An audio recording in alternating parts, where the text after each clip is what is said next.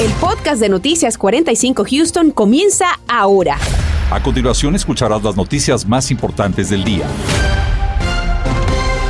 The federal government will purchase one half billion 500 millones de pruebas rápidas caseras de coronavirus serán enviadas a partir de este enero. De esta manera, el presidente Joe Biden redobla sus esfuerzos contra la nueva variante Omicron, la cual es más contagiosa que Delta. En su plan de respuesta, Biden está impulsando tres medidas. La primera son las 500 millones de pruebas caseras que serán distribuidas a partir del mes de enero. La segunda, con la ayuda de FEMA, se abrirán 10.000 sitios más de vacunación alrededor del país desde este momento y aún se esperan más para el primer mes del año. La tercera, las mil tropas que llegarán a asistir a centros médicos ante el aumento de casos por Omicron. El presidente hizo énfasis en que las personas completamente vacunadas son quienes pudieran estar a salvo durante estos días festivos y reflexionó diciendo que no quiere que regresemos a la situación de marzo del 2020. Y es que el aumento de los contagios a causa de la variante Omicron es dramático y muchos ya tienen en sus manos las pruebas caseras para coronavirus, mientras que otros las buscan desesperadamente en las farmacias solo para encontrarse con que están agotadas. Claudia Ramos preguntó a estas cadenas de farmacias sobre la presunta escasez de pruebas rápidas y también habló con líderes del condado sobre qué otras opciones tienen las personas que deseen hacerse la prueba en estos días antes de reunirse con sus seres queridos. En efecto, muchas personas se están apresurando para realizarse la prueba de COVID-19 antes de poder pasar tiempo con sus seres queridos en estos próximos días. El condado Harris indica que han visto un aumento de más de 500 personas al día que están acudiendo a sus sitios para poder realizarse la prueba. Ellos dicen que cuentan con la capacidad para atender a todas estas personas. Sin embargo, en algunas farmacias de nuestra área las pruebas caseras se están agotando. Esta imagen justo muestra y fue compartida por un residente. Ahí podemos ver que indica que se les han acabado las pruebas caseras. No sería la única farmacia donde sucede lo mismo. Nos comunicamos con las farmacias CVS y Walgreens para preguntar sobre esta presunta escasez de pruebas caseras y respondieron diciendo que en la actualidad existe una alta demanda de estas pruebas y que en ocasiones en algunas de sus farmacias están agotadas. CVS añadió que ellos están comprometidos con ofrecer tranquilidad a familias durante esta época de festejos familiares y que tienen disponibles 4.800 sitios para pruebas de COVID. Algunos ofrecen pruebas rápidas y otros de laboratorio con resultados disponibles en 48 horas o menos. Walgreens, por su parte, dijo que han colocado un límite de cuatro pruebas caseras por familia para ayudar a controlar la escasez en sus farmacias y también piden a personas realizar una cita con anticipación ya que la demanda es alta. En tanto, el condado Harris dijo que cuentan con cuatro sitios para pruebas con capacidad de realizar más de 2.200 pruebas diarias. Escuchemos. Las que nosotros ofrecemos son, son pruebas que se toman, que se van al laboratorio y en un periodo como de 24 o 48 horas se obtienen los resultados. Y para poder revisar qué sitio se encuentra más cercano a usted del condado Harris para poder realizarse esta prueba, puede visitar la página que aparece en su pantalla o también hacer una cita por teléfono llamando al 832-927-7575. Es la información que les tengo desde el norte de Houston. Claudia Ramos, Noticias, Univisión 45. Ahora nos vamos a las condiciones del tiempo porque como hemos visto han cambiado bastante en estas últimas horas. Parece que el frío va quedando poco a poco atrás y comenzamos a ver cómo van aumentando las temperaturas. Todo parece indicar que tendremos más bien una Navidad calurosa. Así que vamos a pasar con la meteoróloga Elena Tabragüe del equipo de vigilantes del tiempo de Univisión 45. Elena, ¿qué tal? Muy buenas tardes. Muy buenas tardes, Marcela. En efecto, el pronóstico es que para los días festivos el calor va a estar presente en la ciudad de Houston, pero comenzamos viendo qué ocurrió hoy martes. Con el solsticio de invierno, aproximadamente a las 9.59 de la mañana, inició oficialmente el invierno en el hemisferio norte y se convirtió este martes, el primer día del invierno, en el día más corto del año, con solamente 10 horas y 14 minutos de luz solar. Las máximas esta tarde que iniciaron el invierno aumentaron en la ciudad de Houston. Comparados con las máximas de ayer, estuvimos entre 10 a 12 grados por encima. Alcanzamos 61 grados en el centro de nuestra ciudad, igualmente en Katy, mientras que Galveston llegaba a los 60 grados con cielo mayormente soleado. Pero este aumento en las temperaturas no es nada para lo que se espera a final de semana. Específicamente mañana ya estaremos en los bajos 70 grados. El jueves 76 grados de máxima se espera en la ciudad de Houston. ¿Y qué contarles para el 24 de diciembre y Navidad? Cuando las máximas superen los 82 grados en toda nuestra región. Van a ser días festivos bien calurosos y con condiciones secas, así que las condiciones van a estar ideales para hacer esas actividades al aire libre. En Nochebuena vamos a tener cielo parcialmente nublado, pero la temperatura en los 64 grados en nuestra región. Les tengo más información al regresar, no se vayan. Y teniendo en cuenta todas las advertencias que nos han dado las autoridades de salud, es importante darles a conocer también los lugares donde pueden vacunarse para prevenir enfermar de gravedad por el coronavirus. Mañana miércoles el Departamento de Salud de Houston tendrá un sitio de vacunación en iglesia Templo Bautista Hopewell de las 10 de la mañana a las 2 de la tarde. Cabe destacar que el sitio de vacunación de Plaza Américas va a estar abierto el 24 y el 27 de diciembre. No es necesario cita previa para recibir la vacuna. Más detalles en houstonemergency.org diagonal COVID-19. También el Departamento de Salud del Condado Harris tendrá vacunas disponibles en el Museo del Holocausto de Houston para este miércoles 22 de diciembre, mañana será de 9 de la mañana a 5 de la tarde. Allí podrás ponerte la primera y segunda y dosis de refuerzo también de la vacuna. Además que también habrá disponibilidad de la vacuna Pfizer para niños mayores de 5 años. Y continúa bajo investigación la muerte de dos personas tras un accidente aéreo en el condado Fort Bend ocurrido esta mañana. Las autoridades nos indican que el avión chocó contra un parapente que también volaba por la misma área cerca de Weston Lakes. Por el momento no nos han dado a conocer más detalles sobre las víctimas. Estaremos al tanto. Estás escuchando el podcast de Noticias 45 Houston. Esta tarde las autoridades de salud de nuestra área no nos tienen noticias alentadoras para los próximos días festivos. Lo hemos visto, la variante Omicron ha resultado ser más agresiva que la variante Delta y ahora representa un peligro para los hospitales. Daniel Tuccio habló con especialistas que nos cuentan cómo nuestras celebraciones de fin de año se podrían ver afectadas pandemia no ha acabado y viene ahora con, venganza eh, el Omicron. Pareciera que el Grinch esta Navidad se ha vuelto a disfrazar de coronavirus y con la nueva y más agresiva variante Omicron regresó para arruinarnos los planes a todos. Desgraciadamente cancelar eh, viajes, cancelar las fiestas. Eh, no es momento de estar reuniéndose en lugares cerrados con familiares o fuera de la familia. Es la recomendación de este médico infectólogo del Hospital Memorial Hermann, donde han visto en los últimos días el doble de hospitalizaciones por coronavirus. En nuestra área, la variante Omicron representa el 82% de los casos y a nivel nacional el 73%. En gran parte, dijo este doctor, se debe a que hemos bajado la guardia. La historia perfecta que estamos escuchando toda esta semana es fui a una fiesta y 70% de las personas que acudieron a la fiesta se enferman. Lo paradójico, me dijo el doctor Otrosky, es que la solución para frenar estos casos ya la sabemos. Usar mascarilla, lavado de manos y por supuesto el distanciamiento social son primordiales, pero también la vacunación, aunque con esta variante Omicron hay más personas vacunadas que se están infectando. ¿Las vacunas no están funcionando entonces contra el Omicron o por qué se están enfermando más personas?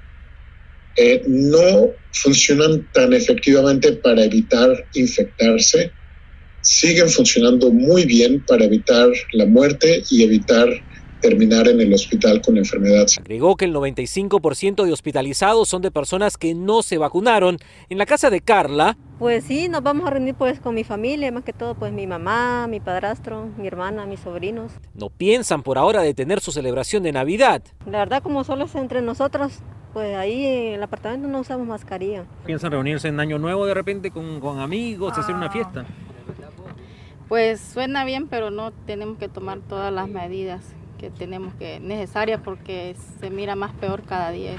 Y podría empeorar, aseguran los expertos. El nivel naranja es apropiado en estos momentos. Eh, eh, yo creo que vamos a ir a nivel rojo muy pronto. Eh, en Houston, Daniel Tucho, Noticias, Univisión 45. Lo que hemos vivido durante casi dos años con la pandemia del coronavirus ha provocado un impacto grande en la salud mental no solo de nosotros los adultos, sino también de nuestros niños. A veces es incluso difícil para los padres identificar cuáles son las señales de que nuestros niños están pasando por un mal momento y necesitan ayuda. Para eso nos vamos a enlazar con el doctor Ilan Shapiro. Doctor, bienvenido. Y le pregunto, el coronavirus sin duda ha marcado a esta generación, como hemos visto. ¿Cuáles son los desafíos, a su parecer, más recurrentes para nuestros niños?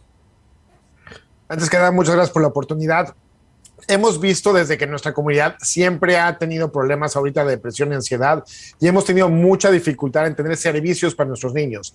Ahora, después de haber tenido un confinamiento de más de 18 meses, se está dando a luz la parte de depresión, ansiedad, problemas alimenticios y también la parte de, déficit de atención. Y esto se ha amplificado porque también los papás y nosotros como adultos estamos sufriendo lo mismo.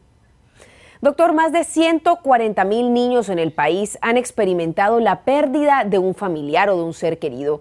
¿Cómo lidiar con el duelo? ¿Cómo explicarles esa ausencia? Lo más importante es que saber que cada niño va a tener su duelo diferente. Eh, estos 140 mil personas no la vamos a poder recuperar y el espacio que no están ahí es importante reconocerlo y decir que sí están parte de nuestra vida y por eso nos tenemos que cuidar todavía más. Tenemos que darles un propósito, tenemos que darles un espacio donde ellos puedan expresarse libremente sus sentimientos. Y muchas veces no va a ser de una manera verbal, muchas veces puede ser dibujando, puede ser haciendo deporte, puede ser de otra manera como estudiar, pero muy importante, darles su espacio para que puedan estar acomodando esto y muy importante, reflexionar que si llegamos a necesitar salud mental, podemos acudir, acudir a la parte de los pediatras, que ahí estamos completamente para servirles, y también los psicólogos y psicólogas que también están ahí para servir a toda la comunidad.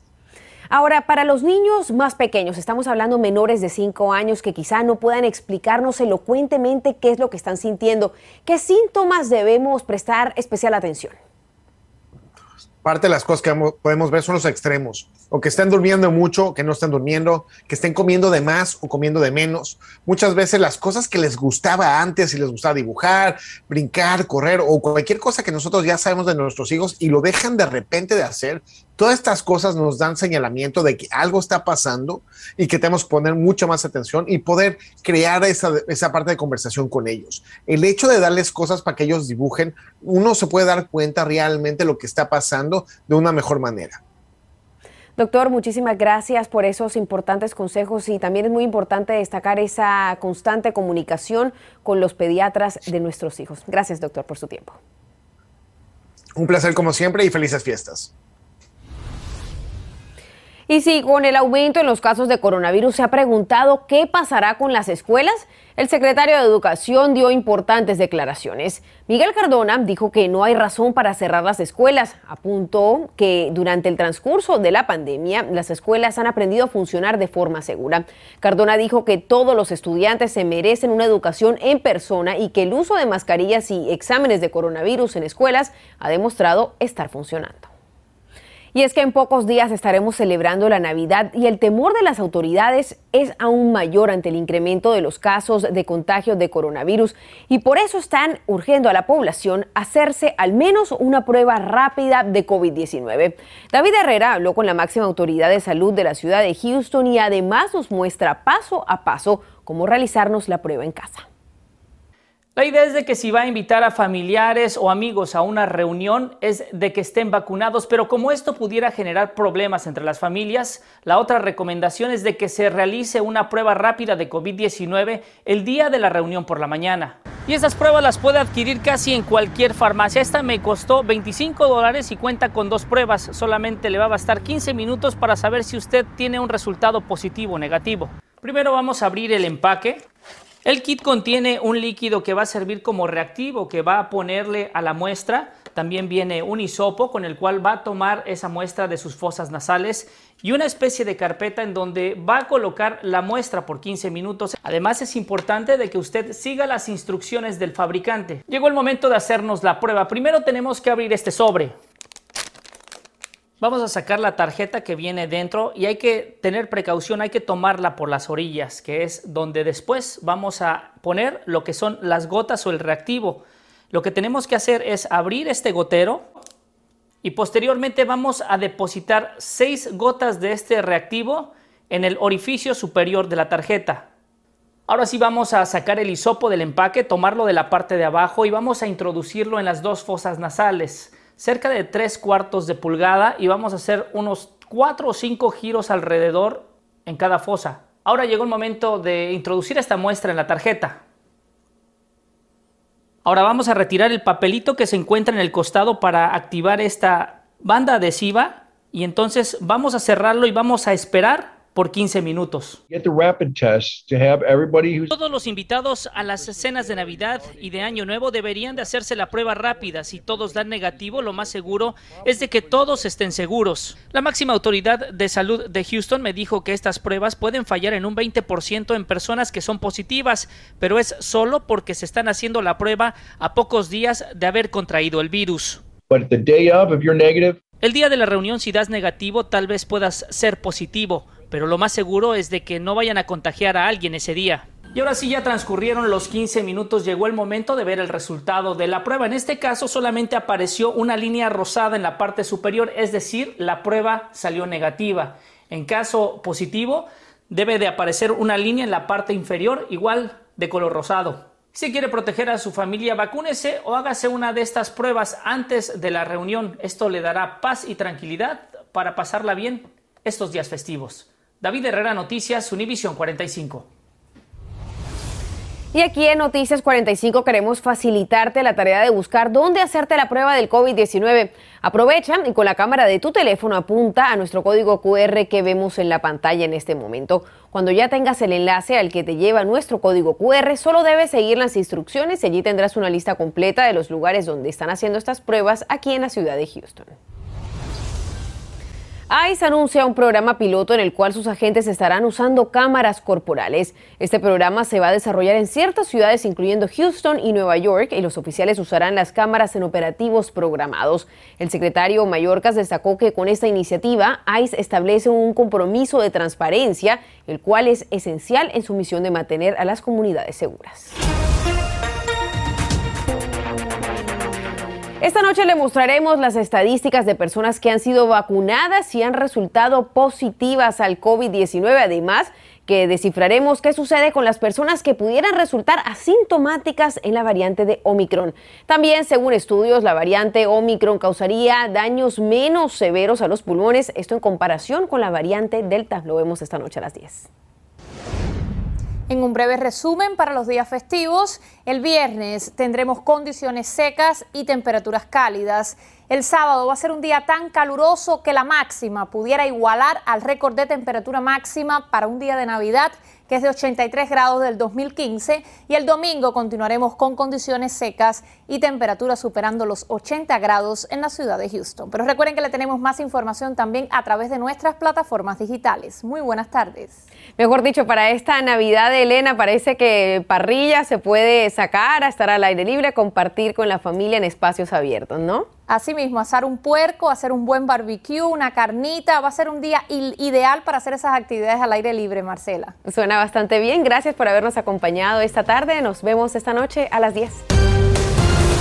Gracias por escuchar el podcast de Noticias 45 Houston. Puedes descubrir otros podcasts de Univision en la aplicación de Euforia o en univision.com diagonal podcast.